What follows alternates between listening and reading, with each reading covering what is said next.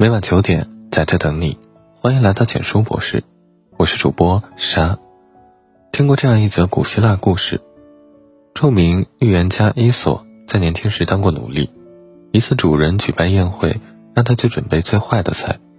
伊索第二天奉上了一桌动物的舌头宴，主人不解，伊索却坦然解释：祸从口出，舌头会给我们带来不幸，它就是世上最坏的东西。马克吐温曾说。一个人最危险的敌人是他自己的口舌。生活中多少局语都因口角而起，多少矛盾都与言行有关。比起能说会道，懂得闭嘴才是一个人最难得的修行。不妄议是涵养。知乎上有个提问：人所能做到的最小的善良是什么？高赞回答说：闭嘴，控制住自己想说的话，不闲言碎语，妄作评判。口无遮拦是一把伤人的利器。一句轻飘飘的评价，足以将别人的幸福瞬间刺穿。参加工作后的第一个母亲节，我给妈妈发了五百元红包，妈妈十分感动，特意截图发朋友圈纪念。可有位阿姨却直言不讳的评论：“这么少啊，我儿子给我发了两千呢。”因为这个，妈妈失落了许久，而我原本的欣喜也全被自卑、愧疚所取代。她不知道这是妈妈第一次收到女儿赚的钱，她更不知。对于当时薪资微薄的我来说，五百元已是极限。想起一段话：我们生活在不同的世界，你在一艘豪华的大船上，有一辈子喝不完的美酒，而我抓着一块浮木，努力飘啊飘，随时都有被淹死的危险，还要担惊受怕有没有鲨鱼经过。你却问我为什么不抽空看看海上美丽的风景？这世上先有真正的感同身受，别人的生活可以不了解。但不要指手画脚，别人的短处可以不体谅，却无需知无不言。美国总统艾森豪威尔年少进入军校后，曾参加了为期八周的魔鬼训练。第一周，一位叫艾科的人就引起了他的关注。艾科十分注重个人形象，头发抹得油亮，甚至还随身带个小镜子，一有空就打理发型。如此残酷的环境，竟有这种闲情，富家子弟。就会变着花样糟蹋爹娘的血汗钱，他心中反感顿生，经常对其冷嘲热讽。终于，有次艾科忍无可忍，反击道：“因为我的父亲是名理发师，他用一把剪刀养活了我们全家人。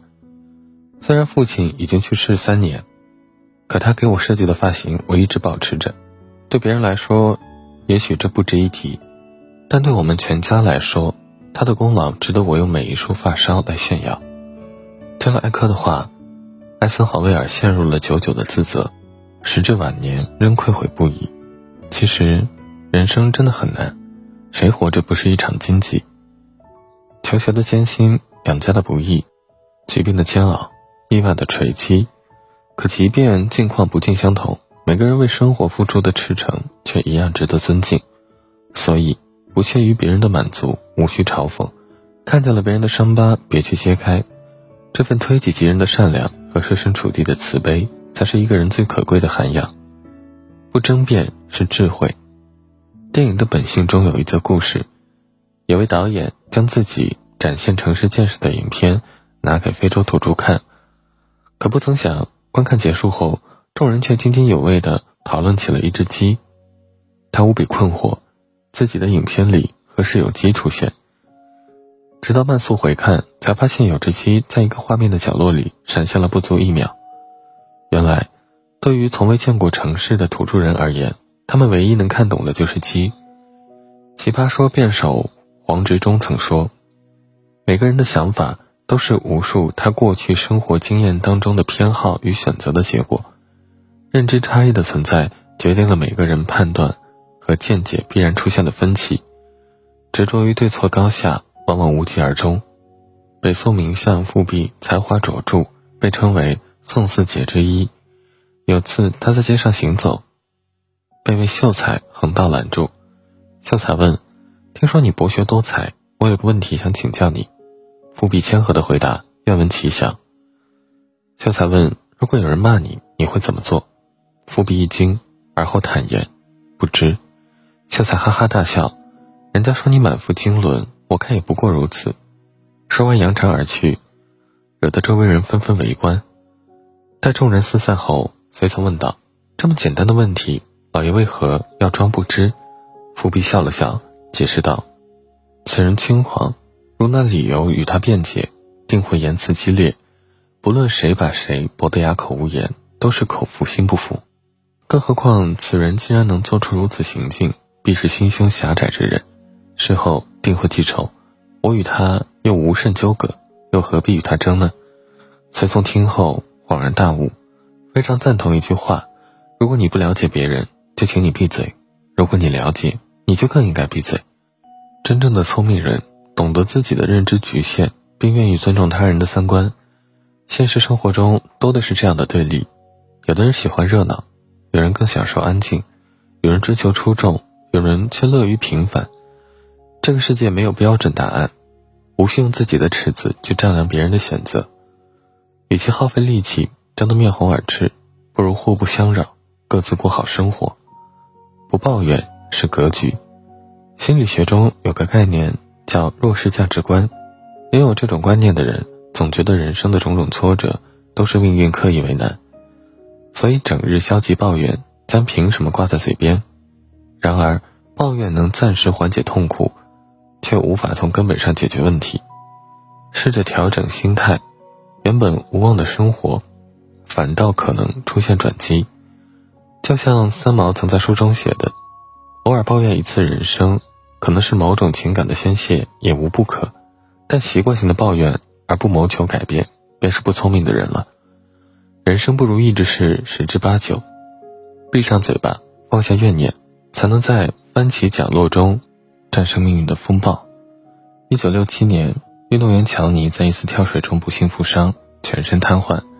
曾经的跳水明星，忽然成了瘫在床上的废人。乔尼万念俱灰。整日以泪洗面，甚至无数次，他坐着轮椅来到泳池旁，对着水面绝望嘶吼：“为什么是我？”好在家人的细心照料，让他渐渐放下了轻生的念头。后来，通过大量阅读和心理疗愈，他终于醒悟，即便自己跳不了水，依然可以在其他方面有所成就。很快，乔尼开始一改前态，他用曾经抱怨人生的嘴巴，摇起了画笔。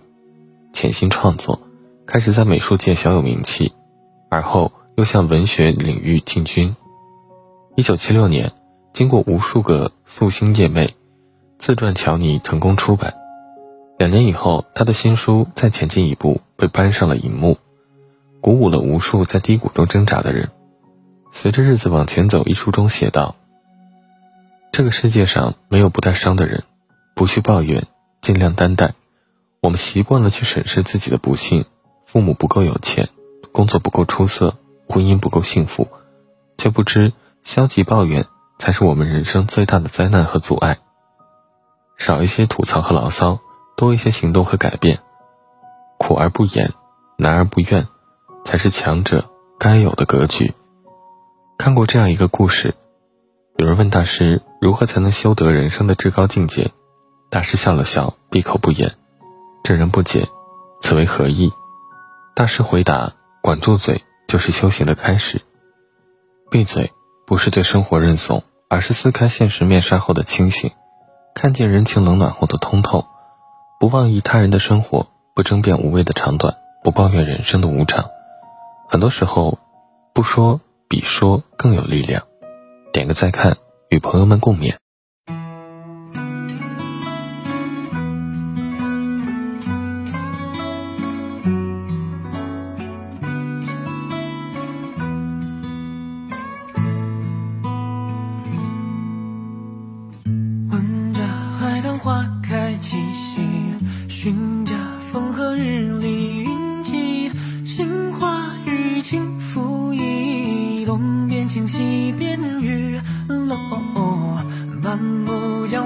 江楼不胜枚举。我泛舟一叶静谧，一灯一桌一，一书一画笔，握住旧抚琴，去留步。你看日落下昏黄前，一抹烟归向南方。你能否答应留在我的心上？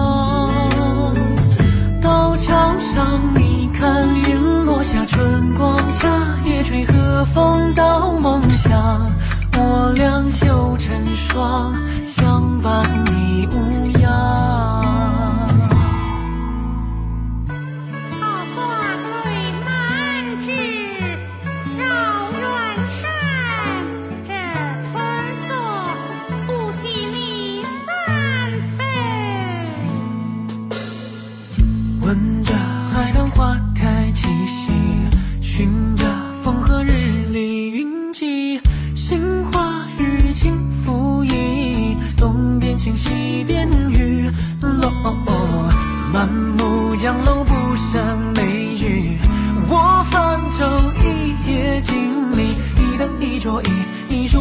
笔握住旧抚琴，却留不你看日落下昏黄，轻一抹烟。